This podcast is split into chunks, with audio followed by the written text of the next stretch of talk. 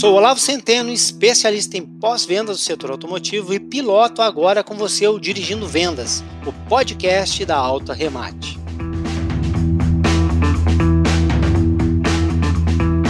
Olá pessoal, começamos mais um episódio do Dirigindo Vendas e nesse bate-papo nós vamos falar sobre a importância da liderança. E para falar sobre essa temática, nós não poderíamos deixar de convidar o George Rostin, especialista em treinamento e desenvolvimento. Bem-vindo, Jorge. Muito obrigado, Olavo. Obrigado pela oportunidade aí do Dirigindo Vendas e a oportunidade de eu ser o seu copiloto nesse programa. Hoje eu tenho certeza que esse nosso bate-papo aqui ele vai ser épico porque liderança é um assunto muito importante e falta muito aí no mercado o líder para cada empresa, cada departamento, cada grupo de profissionais precisam do seu líder aí. E nada melhor a gente começar tentando esmiuçar um pouco isso. E aí eu tenho aqui já a minha primeira, minha primeira grande dúvida. Né? O que, que é uma marca de liderança pessoal?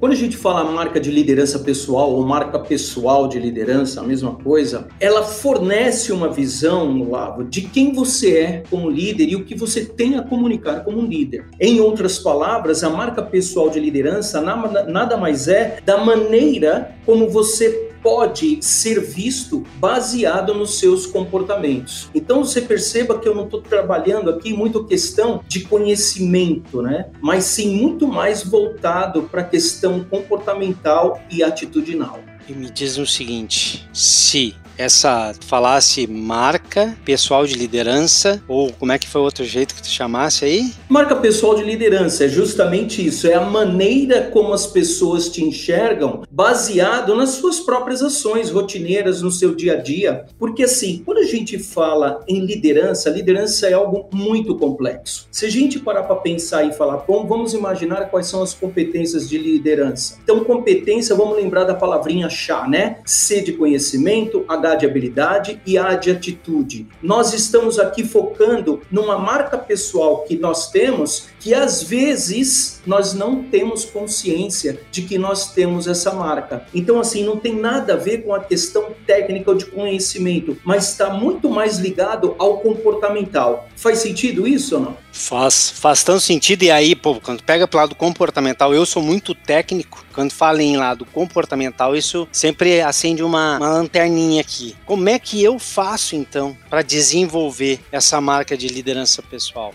Bom, primeiro de tudo, Olavo, você precisa entender, perceber que você já tem uma. Agora, se você não tomou nenhum tipo de ação para criar de maneira consciente a sua marca pessoal de liderança, é bem provável que aquelas pessoas que estão ao seu redor tenham fornecido para você uma marca de liderança. Simples assim.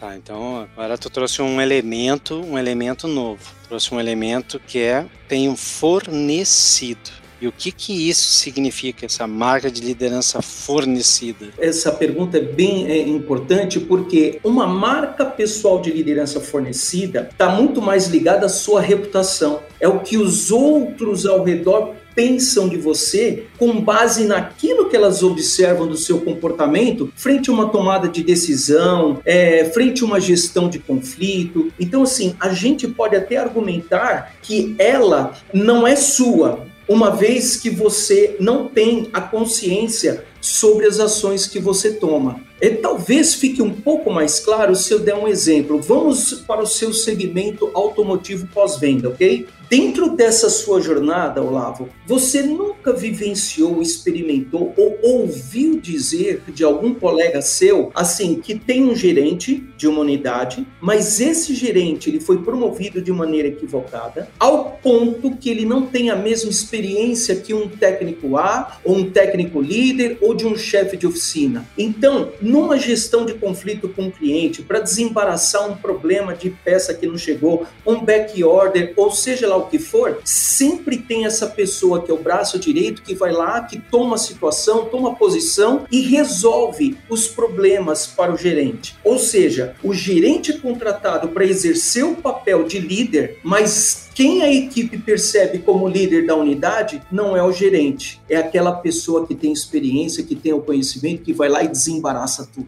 Acho que fica mais claro agora o que se trata uma marca pessoal de liderança, não? Ficou e eu me, me vi nesse, nesse teu exemplo porque eu fui esse gerente que estava num lugar, mas que precisava de suporte. Vários outros profissionais que davam o suporte. Muitas vezes a, o time mesmo percebia um outro colega, um outro colaborador, como a referência naquele assunto e não a minha pessoa no papel de gestor na época. Então agora eu entendi bem essa questão de reputação e dessa marca de liderança pessoal fornecida, né? Que eu não tenho, a, eu não consigo fazer a gestão dela. Isso tá fora da minha zona ali que eu consigo lidar com isso. Mas se a gente está falando que existiu isso e eu fui prova viva da marca de liderança fornecida, tem alguma que não seja fornecida? Tem alguma que seja própria? Tem. Ela, desde o momento que você cria essa consciência sobre as suas ações e os seus comportamentos, é como se você estivesse cuidando e gerindo para essa sua referência, essas suas habilidades, baseado em alguns princípios que são seus. Um, como que eu posso explicar? Por exemplo, é, você precisa ter consciência, Olavo, de que todo pensamento e crença que você desenvolve ao longo da sua vida, ele cria para você um mapa, um modelo mental de vida baseado naquilo que você acredita, são suas crenças. A partir disso, essas suas crenças vão afetar os seus sentimentos perante uma situação A B ou C. Cada um sentimento desse faz com que você tome atitudes diferentes baseado naquilo que os anos te deram de experiência, aquilo que você acredita. Essas atitudes fazem com que você se comporte de maneira única frente a algumas situações como por exemplo uma gestão de conflito interna ou uma gestão de conflito com o, o, o próprio cliente, enfim, esse seu comportamento a forma como você age para desembaraçar qualquer tipo de problema e até mesmo pelo ponto positivo, a maneira como você reconhece as pequenas conquistas do indivíduo, da equipe, tudo isso vai moldando o que nós chamamos de reputação.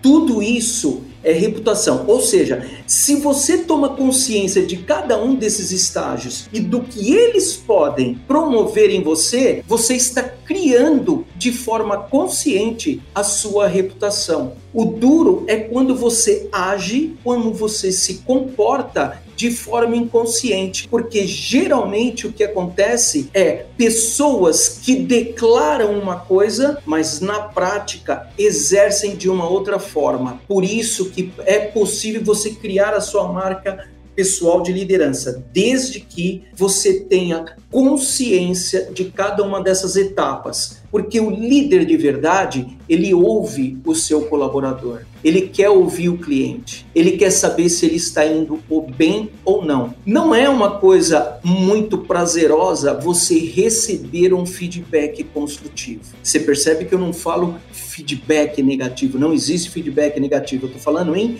feedback construtivo que aquele que demanda alguma correção de rota. Ninguém gosta disso. Mas, como Bill Gates diz, se você quer crescer, você precisa amar o feedback. Faz sentido para você ou não? Faz, faz todo sentido. Eu comecei a ficar agora. Você, você vai falando sobre isso e aí a gente vai revisitando o passado e vai se encontrando nessa linha do tempo aonde que a gente como profissional estava em cada momento. Mas pensando agora nessa questão da liderança própria e mais uma vez reputação, me chamou bastante atenção a questão das crenças. Então a gente tem que ter muito cuidado com as crenças que nós continuamos cultivando na nossa cachola, porque cada crença de maneira é, inconsciente vai impactar do meu da minha maneira como eu vou lidar com, com o mundo, com as dificuldades do mundo. E se eu cultivo as crenças que me fazem ir por um caminho que líder, quando você lidera, você lidera tanto para o lado bom quanto para o lado ruim Tem líder que lidera para lados extremamente complicados. Então, se a gente. E deu para entender que se a gente cultiva, continua cultivando as crenças que vão fazer com que eu lidere para o lado negativo, aí aquela marca de liderança fornecida, que é a percebida pelos outros, sempre vai ser muito diferente da que eu imagino. Talvez me pareceu que o segredo, não um segredo, mas uma boa prática, tomar ciência de quem nós somos hoje, conhecer claramente as nossas crenças e identificá-las e classificá-las daquelas que nós queremos manter, daquelas que nós precisamos nos afastar. É isso? Perfeito, preciso e cirúrgico. Hoje você não pode pensar em exercer um papel de liderança se você não for um mestre em inteligência emocional. A gente ainda vai falar sobre esse tema lá na frente, espero eu, porque a inteligência emocional nada mais é do que você reconhecer os seus, as suas emoções, ter poder sobre elas, gerenciar suas, as suas emoções e se relacionar com outro a partir da gestão das suas emoções, que você não pode garantir que a sua equipe tenha essa consciência, mas ela não foi paga para isso. Você sim foi pago para isso. E por que existe essa grande dificuldade do gerente hoje não ser o líder? Porque eu vou falar agora estritamente no nosso segmento, tá? Vamos falar no segmento automotivo. Se você pegar o pós-venda, geralmente, quando nós perdemos um gerente de pós-venda, o que entra no lugar é o seu melhor consultor de serviço. Na parte de vendas, quando perde-se um gerente, o que entra no lugar é o seu melhor vendedor. Só que a organização esquece de, de dizer o seguinte, amigo, todo o seu job description que tem aqui três páginas eu vou rasgar, porque as suas competências como líder a partir de agora, como gerente, são outras. Você não vai mais buscar fazer, você não vai em busca do resultado, você vai em busca de fazer com que a sua equipe busque o resultado com a mesma excelência que você buscava. Você precisa buscar desenvolver essas pessoas. Você precisa ouvir o mercado, ouvir o cliente, ou seja, tudo aquilo que não fazia parte da rotina da pessoa. Então, se ela entra de forma muito brusca, muito imediata, de uma forma urgente, ela vai estar muito mais preocupado em dar o resultado para garantir a promoção, que ela sabe que se não der resultado, talvez ela perca essa oportunidade. E as empresas não investem um tempo nesse período de transição elas não têm um RH robusto para trabalhar durante 90 dias, quais são as competências exigidas para o papel do gestor que ele ainda não tem. E aí você vai aprender aonde? No dia a dia. E no dia a dia, as pessoas já te enxergam torto. Fala, hum, esse cara não tem perfil para ser meu chefe, não tem perfil para ser meu gerente. Por isso que hoje 66% das pessoas pedem demissão do líder e não da empresa. Faz sentido isso ou não? Total sentido. O conhecimento, as habilidades e as atitudes que nos fizeram chegar até os níveis de júnior para pleno e de pleno para sênior não são as mesmas que vão fazer com que a gente vá para o nível de líderes, supervisores, gerentes, diretores. Líder demanda competências diferentes e essas competências precisam ser aprendidas, desenvolvidas, treinadas e mais do que isso nós precisamos antes de tudo, amar liderar, amar desenvolver o time, porque senão não vai ter competência que vai nos ajudar. Hoje, esse bate-papo aqui já valeu, olha, já valeu alguns semestres em algumas universidades aí, pessoal. Liderança. Olha, a importância dá para desenvolver a sua marca de liderança pessoal. Você tem que, tem que entender o seu conhecimento, a atitude e as suas habilidades que você tem hoje, quais são as necessárias para ser líder. Entender que existe sim uma percepção que é fornecida pelos outros, que é a que o mundo enxerga em respeito a em relação à sua liderança e aquela que é a própria que você desenvolve, que basicamente está suportada em cima das suas crenças. E se, você me, e se você me permite, eu gostaria de encerrar resumindo tudo com uma única frase, com um único pensamento. Você me permite ou não? Claro, você é o chefe aqui hoje. Olha só, esse é um recado que vale ouro em pó. Tenha consciência de que você não é quem você imagina ser. Você é aquilo que os outros percebem em você. Se por acaso você tiver um discurso e na prática exercer outros valores, dificilmente você será um líder. Eu acho que isso resume tudo. Resume, resume muito bem. Jorge, muito obrigado. Obrigado pelo, por participar desse bate-papo conosco aqui hoje. Obrigado vocês. Bom, pessoal, esse bate-papo chega ao fim, mas fique ligado aí que nós já temos o tema da nossa próxima conversa com ele, sim, o Jorge Rossin, ele continua conosco e o nosso próximo episódio nós vamos falar sobre criatividade e inovação.